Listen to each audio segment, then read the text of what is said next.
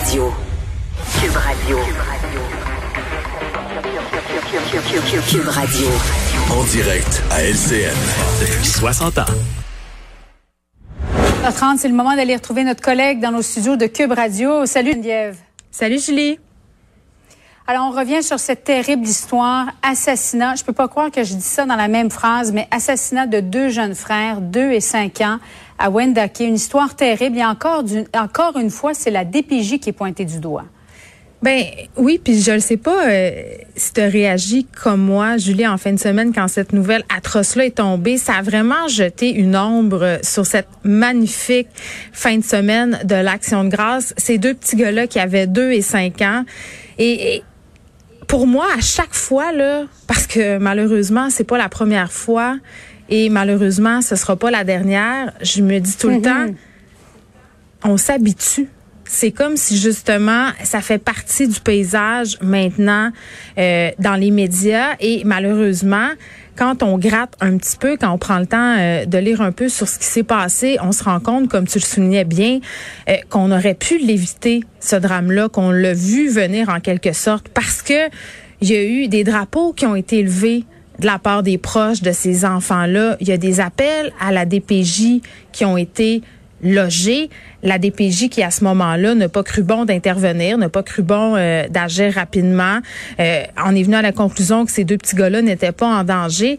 Ça vous rappelle pas d'autres histoires? Il y en a eu des histoires ah comme oui, absolument. ça. Et, le ministre Lionel Carman a décidé de déclencher une enquête à la DPJ de, la capitale nationale. Mais qu'est-ce que ça va donner, Geneviève? Parce qu'il y a eu d'autres enquêtes aussi à la DPJ de l'Estrie. On a l'impression que c'est les mêmes erreurs qui se répètent. Mais tu sais quoi?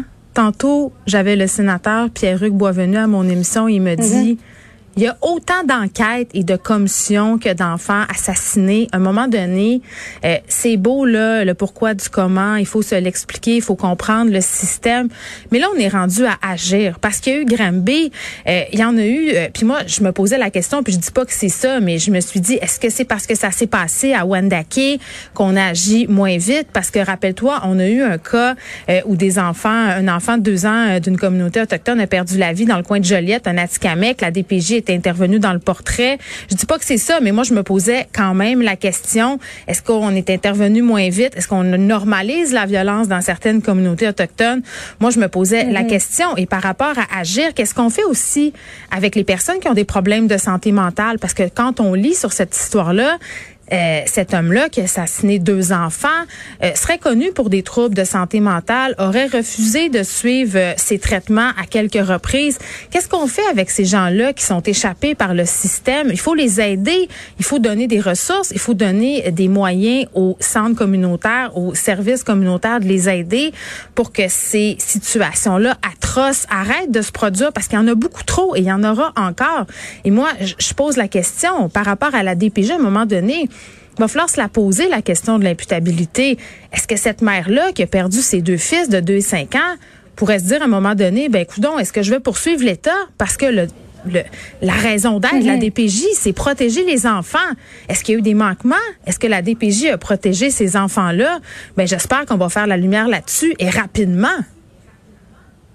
Merci beaucoup, Geneviève. Merci.